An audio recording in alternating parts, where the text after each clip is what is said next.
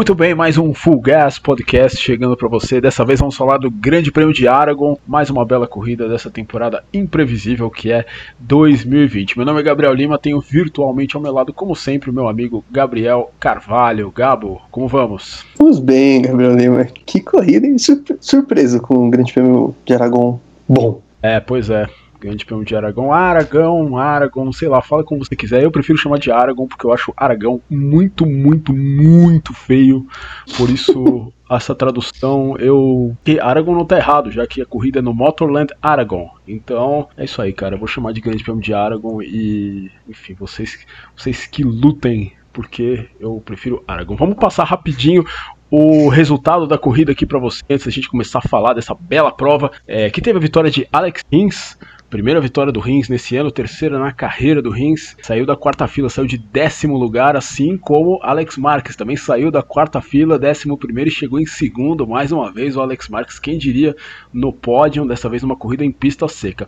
Juan Mir, novo líder do campeonato em terceiro, Maverick Vinhares em quarto, Takaki Nakagami em quinto, Franco Morbidelli sexto, sétimo André do Vizioso, oitavo Cal Crutchlow, nono Jack Miller, décimo Johan Zarco, décimo primeiro Brad Binder, KTM andando muito mal, só chegando em 11 com o Binder, depois 12 Pô Espargaró, 13 Alexis Espargaró, 14 Iker Lecuana, 15 Danilo Petrucci e o Fábio Quartararo, hein? só na 18 posição, uma corrida incrível, né? inexplicável do Quartararo, da pole position, depois de ter caído duas vezes nos treinos, conseguiu arrancar aquela pole, uma volta fantástica, mas pagou todos os pecados durante o Grande Prêmio de Aragon desse final de semana. No campeonato a gente tem Juan Mir com 121 pontos agora na liderança. Depois vem o Fábio Quartararo com 115, depois Maverick Vinhales com 109, do André Dovizioso também aí com boa chance ainda de título, sempre ali constante o Dove com 106 pontos. Takaki Nakagami 92, depois vem Franco Morbidelli, Alex Rins, que tem 80 e 85 pontos, e Jack Miller oitavo, depois Pós Pargaró, Miguel Oliveira, esse o top 10 da temporada até aqui. Vitória de Alex Rins, falamos Gabriel Carvalho. O que dizer de Alex Rins? Uma corrida magnífica do Rins. O Rins que já tinha jogado duas corridas no lixo esse ano. Uma corrida que ele provavelmente ganharia o Grande Prêmio da Áustria e uma corrida que ele tinha a grande possibilidade de ganhar na última semana o Grande Prêmio da França. Finalmente desencantou o Rins, nosso oitavo vencedor em 10 corridas e oitavo vencedor diferente em oito provas. Pois é, né? O Rins ele teria aí o. Poderia estar brigando pelo título, sabe? Do, dois dois abandono, abandonos, né? Que. bobos, né? Como você disse semana passada, eu amei a expressão, então vou usar. Escorregou na baba, na própria baba duas vezes, e perdeu uma chance de. Vai, não vou ficar fazendo conta aqui, mas ele poderia ser o líder do campeonato hoje, com essa vitória. Mesmo com uma corrida a menos, hein? Que tem que lembrar que ele, a primeira é. corrida ele não correu porque estava machucado, né? Porque ele caiu lá e, se ferrou. E ele poderia ser o líder do campeonato com uma corrida a menos. Olha só. E, e se você for pensar aí nesse campeonato tão louco, ele ainda tem chance. Tá meio longe, mas se encaixar outra vitória semana que vem, se começar as coisas começarem a dar certo.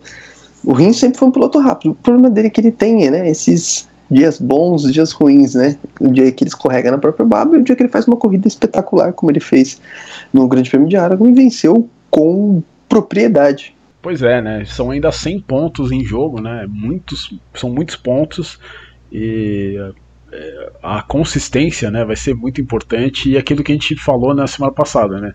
O agora o erro ele vai ter um não é que ele vai ser imperdoável, mas assim, é, é, é complicado né? E o Quartararo, enfim, a gente vai falar dele já já, mas enfim, hoje, hoje sou, é, provou aí o, o, gosto azedo de, de passar uma corrida zerado, impressionante, mas o, o Rins, a Suzuki, na verdade, né? O que dizer da Suzuki? Que ano da Suzuki, né?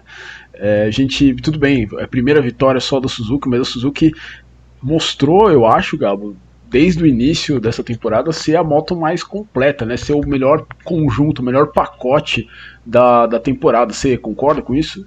Eu concordo. A Suzuki é, tem andado bem em todos os tipos de pista, em, em situações diferentes, em temperaturas diferentes. É, tem sido uma moto mais consistente. Eu até achei que num determinado momento da temporada a KTM seria essa moto, mas uh, nas últimas coisas a gente tá vendo que não. E a Suzuki não, tá sempre ali. Falta um pouquinho de velocidade de reta, mas já não é aquele motor horroroso que tinha lá atrás, né? E, e, e, sempre foi uma moto muito boa de curva, né? Quase ali, mesmo, no mesmo nível ali da. Acho que hoje até dá para dizer que melhor que a Yamaha, né? É um ano muito bom para a Suzuki, mesmo se a Suzuki terminar o ano sem, sem o título, sem que o Mir seja campeão, vai ser um ano. Dá para dizer que é um ano bom para a Suzuki, é um ano de, de afirmação para a Suzuki. E um ano que Porque Suzuki... ela, fala, fala. ela apostou, ela apostou no, no Juan Mir, assim, campeão da Moto, da Moto 3 de forma impressionante, mas a Moto 2 ele tava engrenando ainda, né? Mas a Suzuki já foi lá e já, e já falou: não, eu quero esse cara pra, pra, pra minha equipe. Veio no, e o primeiro ano não foi nessas coisas. É, o que é normal. E esse ano tá aí. E, e, tem o Rins também, que é um piloto que já está estabelecido na MotoGP, também foi trazido meio que. Né, ah, vamos ver qual é que é. E hoje tem uma, uma dupla muito boa e uma moto muito boa. Exatamente, isso que eu ia falar. Os dois pilotos são meio que apostas da Suzuki, né? Porque o piloto certo que ela tinha era o Iannone lembrar bem, o Iannone era o cara daquele erro terrível na pré-temporada de 2017, escolheu o motor errado e a Suzuki jogou um ano inteiro no lixo. E meados de 2018 o Iannone já não era mais o cara da Suzuki, tanto que foi embora, saiu aí pela porta dos fundos e foi a decisão certa, né? Já que o Iannone enfrenta aí, enfim, agora esse, esse ano aí de incerteza aí, ele que foi pego no doping no GP da Malásia do ano passado e só vai saber o resultado aí, é, se, se, corre ou não, se vai ser suspenso de verdade ou não, é, no mês que vem, em novembro, mas enfim, Suzuki numa boa fase. E o que, o que reflete isso são, são os números, né? O, pela primeira vez desde 2000, uma Suzuki lidera a pois temporada é. da MotoGP. Pela primeira vez na era quatro tempos, uma Suzuki lidera é, desde o Kenny Roberts Jr., obviamente campeão daquela temporada, e enfim, é, é, é impressionante o que, o que vem fazendo a Suzuki esse ano. David Brivio, né, que bom sempre bom lembrar. Bom lembrar era, é, era da Yamaha, foi da Yamaha durante muito tempo, saiu da Yamaha quando o Rossi saiu, é, começou a trabalhar diretamente com o Valentino, na, no retorno do Valentino da Yamaha, o Brivio foi trabalhar nesse projeto da Suzuki e um projeto que em que sete anos de trabalho, oito, é, é, sete anos de trabalho mais ou menos, desde, os, desde o início dos primeiros testes, vai aí dando seus melhores frutos nesse ano. Mais uma corrida, Gabo, que o Juan Mir, a gente está falando bastante da Suzuki, é, pode ir um pouco chateado para casa, eu diria, porque faltou faltou fôlego para ele no final. O é, que, que, você achou da corrida do Mir? O Mir é, parece que parece que tivesse mais uma ou duas voltas, ele poderia até ser ultrapassado pelo Vinhales. Ele chegou, o Vinhales chegou bem perto do Mir. O que, que, que, você achou da corrida do Mir? O é, que, que você lê desse resultado dele? Porque tudo bem, ele é o líder do campeonato, mas quando você vê o seu companheiro de equipe vencendo, né, o companheiro de equipe que o Mir, né, nas últimas corridas estava batendo, né, antes da França, vamos colocar assim, não, nunca é positivo. O que você achou da corrida dele? É, ele tava. Eu, eu vi o que ele falou após a prova, né? Ele tava. Diz ele que tava tentando fazer uma corrida mais. É, pensando lá na, na, na, parte final, né? Tava tentando ser suave na pilotagem, tentando é, poupar pneus pro final. Só que quando chegou no final, é, eu não lembro agora qual lado, se, mas se eu não me engano era no lado esquerdo que estava com problemas e aí ele não tinha mais o mesmo rendimento. Ele esperava atacar no final, mas ele não conseguiu. Então foi. Ele falou, ah, faltou planejar melhor, aí o, a gente. Né, ele falou, talvez a gente tenha cometido algum deslize aí na né, questão do, do, gerenciamento da prova, ou talvez na escolha de pneus, enfim. Poderia ter sido melhor, mas não foi ruim. Não foi ruim. É, o terceiro lugar. E, terminar corridas, ser consistente, aquilo que a gente está falando, né? É, desde sempre, que ser consistente é fundamental, né? Para terminar um ano bem como, como, campeão, enfim. De repente ele vai encaixar uma vitória aqui e vai ser campeão. Ele não vai vencer mais do que uma corrida, ou não vai vencer nenhuma corrida. Pode acontecer. Ele ser campeão sem vencer nenhuma corrida. Eu não acho um absurdo, ainda mais com. Você pega o Quartararo tendo um resultado ruim como ele teve em Aragon, ele pode, o, o, o Miro sendo consistente pode ser campeão sem vencer. Eu prefiro que não. É. Eu prefiro que não. Mas estilo. Estilo Milhão Zamora, né? 99, Exatamente. 125. ele foi campeão sem vencer nenhuma prova. E Milhão Zamora, que é o mentor dos irmãos Marques. Né, o que deve ter assustado o Mir, com certeza, Gabo, a, largada, a largadaça que o Rins fez, né? Porque o Mir finalmente conseguiu se colocar na segunda fila do grid e o é. Rins fez uma largada, veio por fora, uma, ele deu. Tudo bem, foi uma grande largada, mas ele deu sorte que a linha de dentro estava muito mais congestionada, né? Ele foi por fora e passou a primeira curva já na frente do Mir e terminou a primeira volta já em quarto, né? Uma coisa impressionante que fez o, o Alex Rins, foi um dia inspirado realmente. E o Mir sofreu um pouquinho, né? Enfim, como você falou, lado esquerdo do pneu, o lado que é mais demandado em Aragon, fica difícil é, de, de, se segurar. Mas de qualquer maneira foi uma grande apresentação do Rins que é o que a gente falou, né? Depois, da, de, depois dos problemas que ele teve no, no início do ano, né? Acabou caindo nas du, duas das três primeiras corridas. Num dia ruim dele, ele chega no pódio, né? Vamos colocar assim, ele não chegou no pódio na Andaluzia, mas ele ganharia aquela corrida, né? Ele continua mantendo essa consistência de estar sempre no pódio.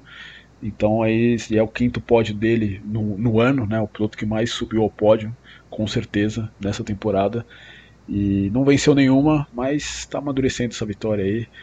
Tomara que ele consiga até o final do ano, né? Enfim, eu também acho, prefiro que ele seja campeão ganhando uma corrida do que sem ganhar nem uma prova. Bom, agora chegou a hora da gente falar do, do, do, do, do ruim do dia, né? Do, do destaque negativo, que é a Yamaha, né, Gabo? A Yamaha conseguiu é, Yamaha liderou absolutamente todos os treinos, menos o warm-up, né? Todos os treinos a Yamaha liderou. O Quartararo deu a impressão de que poderia ter um final de semana frágil, né? Acabou caindo duas vezes e, enfim, o segundo acidente, um acidente forte, né? Um, quase, não sei se dá para chamar de high side, mas acabou caindo de uma certa altura, uma certa velocidade, que enfim, foi um acidente feio, e bateu a poeira, foi pro centro médico, voltou e fez a pole position. Eu falei, nossa, o quarto araro tá com tudo. Essa corrida pode ser que ele não vença, mas assim, esse cara.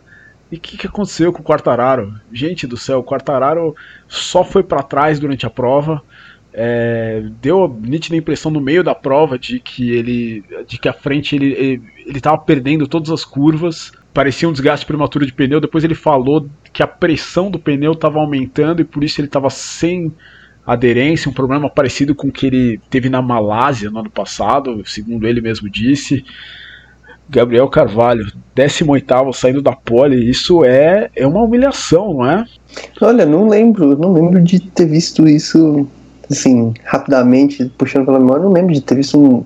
um Pista seca, assim. jamais. É, não lembro, assim, nem ele soube explicar exatamente o que aconteceu, né? Ele falou, não sei o que aconteceu, não sei porque a pressão subiu desse jeito, né? Ele falou que não tinha como andar rápido. E ele provavelmente ele tentou terminar a prova, né? Tentar salvar alguma coisa, mas aí ele ficou fora da zona de pontuação e bom, é como terminar em 18 e abandonar a prova dá na mesma aqui, né? Porque zerou, né? Porque um 18 lugar não vai resolver nada em questão de desempate lá na frente, né? Não vai ser um 18 lugar que vai resolver a vida dele no campeonato. Muito mal, muito mal. É, não dá para entender. Eu até pensei, antes de ver a, a, a, entrevista, né, de ele explicar o que realmente tinha acontecido, que era ainda ele sentindo alguma consequência do, do acidente, de ser uma questão física, sabe? Porque foi realmente, como você disse, um acidente feio e, e para uma volta você consegue, né? Você dá o seu máximo ali, você consegue. Agora, no, numa corrida inteira, talvez eu, ele pudesse sentir. Eu achei que era isso, mas não. Foi essa questão de pressão de pneu que eu simplesmente não entendi. Subir, é, a gente teve um fim de semana de temperaturas baixas e tal. Não fez muito sentido para mim. Eu, sinceramente, eu não consigo entender é, é, esse problema do Quartararo. Mas é um resultado péssimo em termos de campeonato. Não só por ter perdido a liderança, mas é porque é o zero. É um zero e isso pode custar caro lá na frente. É, até porque que ele. Porque, por exemplo, o Vinhares correu com o dianteiro macio, né? O Quartararo correu com o médio. Assim como o Morbidelli também correu com o dianteiro médio. O que, que ele teve de tão diferente? Só se foi um erro de setup completo da equipe, né? Se eles acharam. Mas aí se é um. Se é um erro desses assim, é pra. né? Pra dar todo esse. Então, a, a, a equipe Tronas, né? Acho que desde que entrou na MotoGP, se mostrou uma das equipes privadas, talvez a equipe privada mais bem organizada e mais e melhor assim, acho que da MotoGP, né? Tem caras muito bons, né? Caras que estiveram junto, ligados à Yamaha, como Ramon Forcada ou Vilko Zellenberg, é, durante muito tempo ligados à Yamaha, eles sabem muito bem o que eles estão fazendo ali. Pois e, é. É. Isso me deixa ainda mais embasbacado, assim. É, Talvez eles saibam o que aconteceu, mas talvez eles não estejam contando pra gente, eu acho, né? Ah, muito provável. É, talvez a, a, a, tipo, tenha sido um erro tão básico assim que às vezes é melhor não falar nada, falar que não sabe, porque se ficar feio, né? Fica feio. E esse campeonato. Já ficou. É. Ficou realmente. Esse, essa corrida. Talvez de, em termos de performance de pilotos lutando pelo título, é talvez uma. É, provavelmente, não sei se é a pior, mas tá no, no top 3 certamente nessa corrida que. Um fato interessante até, né, Gabo? Só deixando registrado aqui no nosso podcast, é que foi, foi, a primeira corrida desde o Grande Prêmio do Brasil de 99 que não tivemos nenhum piloto campeão no grid, né? Não tivemos, já que no, o Valentino Rossi não correu, a gente vai falar dele já já, mas é, enfim, a primeira corrida em muito tempo, em 21 anos, basicamente, foi a corrida que o Alex Crivier ganhou seu uh, garantiu seu título de 500 cilindradas, o primeiro espanhol a conseguir esse fato aí, e foi, enfim, muito interessante esse número também, que mostra como essa temporada está sendo é, incrível, né? É, uma temporada sem, sem precedentes. Mas Alex Marques, Gabo, a gente tem que falar sobre ele também. Foi uma. Foi, foi muito bem nessa prova, chegou em segundo. É, você acha ele? Ele falou que. Quer dizer, ele falou. Ele não deixou muito claro, ele falou que 70% sim. Tem um, um novo. Um novo amortecedor traseiro, trazido aí pela Orleans, que fez ele ir à vida, mas ele não tá querendo botar muito, pelo que eu entendi da, da entrevista, muito em cima disso. O que, que você acha? Você acha que foi uma mistura dos dois ou você acha que veio realmente alguma coisa técnica? Porque a gente não sabe, porque o Marx não falou muito sobre isso. Mas é, de fato foi da água para o vinho, né? O Marques em algumas semanas né, de dispu disputando para entrar no top 10 e agora está disputando pódio com ritmo. Teve ritmo para vencer a corrida, né? Se ele tivesse feito uma largada boa, poderia ter vencido, assim como poderia ter vencido na França também. Né? Pois é, poderia ter vencido. E assim, é, ele. Em um determinado momento eu falei, ele vai ganhar a corrida, porque ele vinha num ritmo muito bom e, e ele se aproximou do Rins. Só que aí ali no finalzinho ele teve dois avisos, né? Um na traseira e outro na dianteira. Aí no, e na última volta ele ainda tentou. Tentou, mas aí já era mais o, o abafa, né? O famoso abafa, a gente fala futebol, né? É, e não, mas de qualquer forma, um excelente segundo lugar. Ah, alguma coisa melhorou nessa moto. É, não sei se é o amortecedor exatamente, porque o, o Crutchlow também teve um bom desempenho, né? Ele largou muito mal, mas ele, tava, ele largou em terceiro. E ele falou que teve um problema na embreagem, né? De que a embreagem estava patinando já na volta de apresentação e nas primeiras voltas ela patinou bastante, então ele teve que ser muito cauteloso. Enfim, aí ele acabou caindo lá para trás e ainda conseguiu se recuperar. Conseguiu ainda um resultado oh, ok, vai, um oitavo lugar. Mas ele estava largando em terceiro. Então, assim, alguma coisa melhorou na moto. E talvez a gente tenha cornetado muito o Alex, né, que ele está aprendendo mais rápido do que a gente achou que ele ia aprender. Porque mesmo uma moto boa, se o piloto não aprendeu, não vai dar. Então, assim, não há moto que resolva um, um piloto que não esteja dentro daquilo que se espera de um piloto da Honda na MotoGP. E o, Alex encontrou um caminho. Talvez o amortecedor tenha ajudado ele a encontrar o caminho. Não sei. Não, é, não dá para saber exatamente, né? A gente tá aqui. Mas assim, alguma coisa aconteceu, óbvio. E a moto melhorou e ele também encontrou um jeito de andar bem. E foi impressionante, assim. Você podia dizer que Le Mans pode ter sido obra do, da pista molhada, obra do acaso, mas agora foi pista seca, não tem o que contestar. E, e ele veio recuperando, ele veio ganhando posições. Foi uma É que sempre tem que destacar o vencedor, mas o Alex Marques hoje, né, nesse GP de, Aragon, foi o cara da prova. Sim, com certeza. Ele. É, é que o Rins, com certeza, é, o Rins venceu a corrida, mas o Marcos chegou muito próximo dele. Qualquer um dos dois, os dois largaram praticamente lado a lado. Qualquer um dos dois que tivesse passado na frente na primeira curva poderia ter tranquilamente vencido a corrida. Né? E o, mas assim, você falou do Marques que fez últimas voltas muito. As últimas voltas ele andou muito bem, mas tem que também enaltecer o Rins, que fez uma última volta perfeita. Né? Mesmo com a pressão Sim. toda do Marques, o cara não errou, não botou uma roda fora e fez uma voltaça o Alex Rins. É, enfim, os dois heróis do dia, com certeza. Rapidamente, Gabo. Claro, claro. Não, é, os dois heróis do dia, rapidamente, Gabo. O André Dovizioso e Maverick Vinhales, o que dizer da corrida dos dois? Vinhales fez uma corrida opaca, mas ainda chegou em quarto.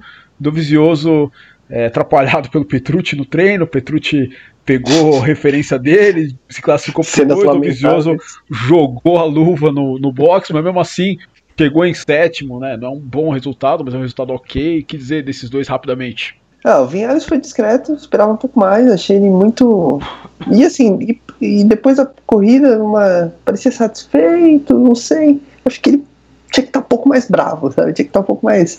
Não, eu preciso de mais, eu não posso, sabe, me contentar com isso. E o Dovizioso, ele saiu no lucro. Eu vou dizer que ele saiu no lucro em termos de campeonato, porque mais uma corrida sem dizer que veio. Então, é, sai no lucro. O Dovizioso sai no lucro, tá no lucro por estar tá na briga ainda. Porque depende desse, desse desempenho aí, não vai a lugar algum. Impressionante como a Ducati decepcionou mais uma vez, né? A gente falou, acho que na nossa edição passada, que invernou, a Ducati vinha com tudo para andar bem e tal, é, e não andou bem. E aí a gente chegou na, na Catalunha, pô, essa é a pista da Ducati e não andou bem, né? Foram os dois piores grises do Dovizioso na carreira dele na MotoGP, né? É nem desse ano. E aí agora, chega agora a Aragon.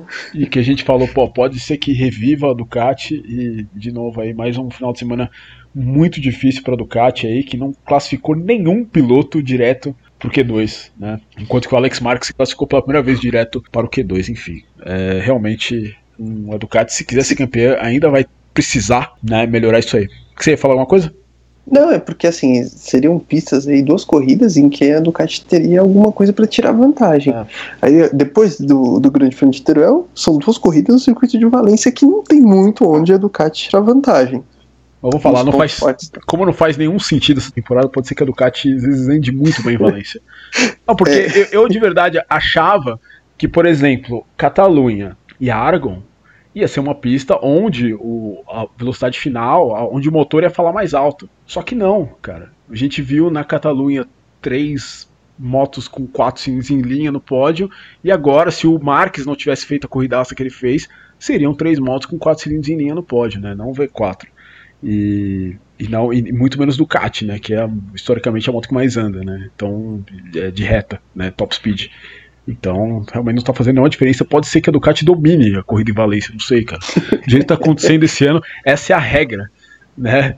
Um ano muito, muito bizarro, mas uma coisa mais bizarra ainda esse ano, cara. Valentino Rossi com Covid-19, testando pois é. positivo, é. antes de ir pro Motorland Aragon. E aí, Gabo? O Rossi tá tendo um, uma temporada, um ano bem complicado, porque assim, ele estourou o motor na primeira corrida.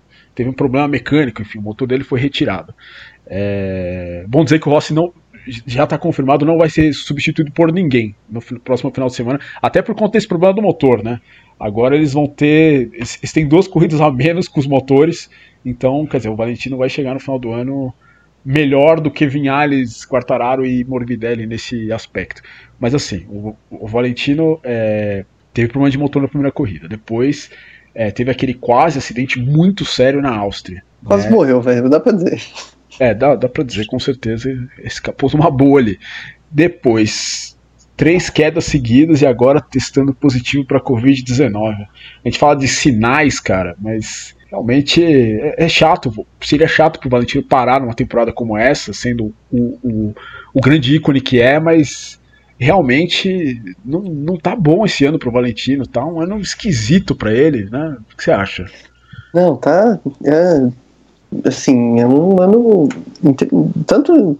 Não tanto em termos de, de desempenho, assim, porque ele até estava andando bem em alguns momentos. O problema é que os resultados não estavam vindo. Aí teve essa sequência terrível de, de três quedas, assim, sozinho, sem motivo aparente, sem parecer forçar, caiu. E já tinha lá o problema no começo do ano de Covid, cara. Que é porque assim, né, os casos estão voltando a crescer na Europa. Esse é um, é um, é um, ponto, né? Os casos voltaram a crescer bastante, significativamente, digamos, né? Usar melhor uma palavra mais adequada, os casos estão crescendo significativamente e o Valentino foi é, sorteado nessa. E se ele, se ele fosse brasileiro e tivesse uma vozinha já bem de idade, ela ia dizer para ele se benzer, né? Que era o que dizia, né? Ah, você tá precisando se benzer. E eu acho que ele tá precisando se benzer, porque não é possível, que sequência.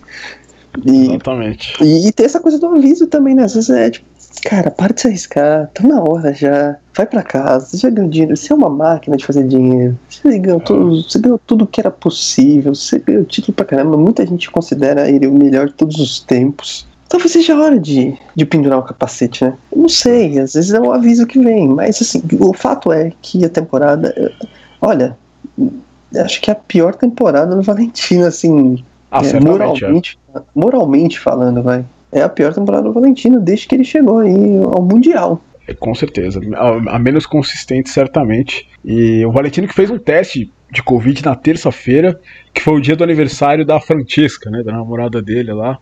E que é um. É, é possível, né?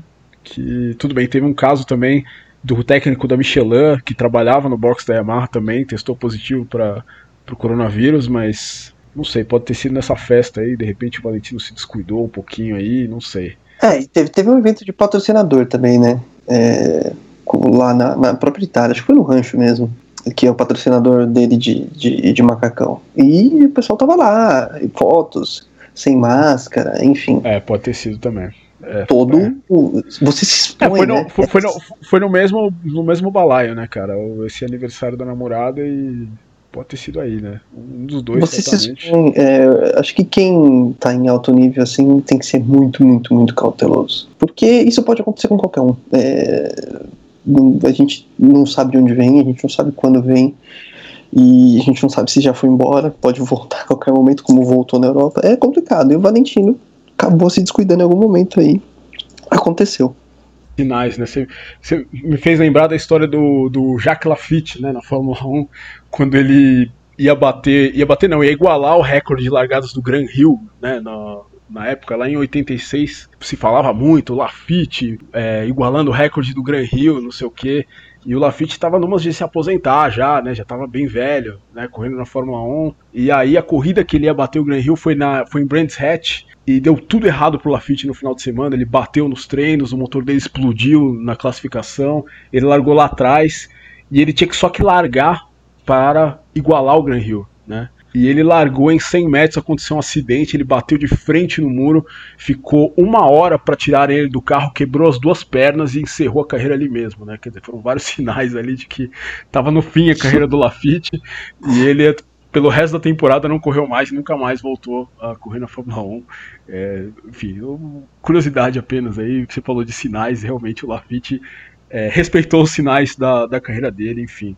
Algo que o Rossi, não sei, não, não, me parece ser o tipo da pessoa que, que se afeta por esse tipo de coisa, mas enfim, vejamos o que pode acontecer no futuro aí e, com o Valentino Rossi e, na, e, e ele na MotoGP, né? De fato, queria assinou mais um contrato para ficar mais um ano. Vamos dar uma pinceladinha aqui agora para terminar o programa de Moto 2 e Moto 3. Na Moto 2 tivemos a vitória, segunda seguida de San Luis é, depois da queda. É, depois da queda do Marco Bezek, queda do Fábio de Gian Antônio e também um mole danado do Luca Marini que caiu e perdeu a liderança do campeonato para o segundo colocado, Enéa Bastianini, e em terceiro Jorge Martin, uma corrida que foi interessante também, assim como a MotoGP no campeonato. O Bastianini é o líder agora com 155 pontos, o Lois é o segundo agora com 153. O Lois que começou o ano quebrado, hein? Começou o ano lá no Qatar, depois de uma de um acidente né? na pré-temporada. É, então, é. E tentou correr, não deu certo. E, enfim, tá, agora tá, tá aí o San Luis, o San Luis, olha só, o San Luis, se não fosse o problema lá na Estíria, né, aquela barbeiragem que ele fez, ele teria chegado no top 4 em todas as provas, né, porque San Marino largou do boxe e ainda chegou em oitavo, né, Então tá fazendo por merecer aí o San Luis, hein? Pode ser um ótimo nome aí, se for consistente, se não cair, né? Pode ser um ótimo nome. É, é complicado, né? O San Luis é o cara que sempre cai. E o Luca Marini, mas o Luca Marini ainda tá a 5 pontos apenas, tá 150 pontos é, contra 155 do Bastianini. O campeonato completamente aberto. Quem ficou para trás um pouquinho foi o Marco Bezek, que acabou caindo hoje também. Flopou o Marco Bezek, coitado do Escorregou Marco. na baba? Escorregou na baba, né? Faltava pouquinho para terminar a corrida. Podia ter, podia ter chegado em segundo nessa, né? Ia jogar uma pressão danada para cima do Bastianini, do, do, do Marini.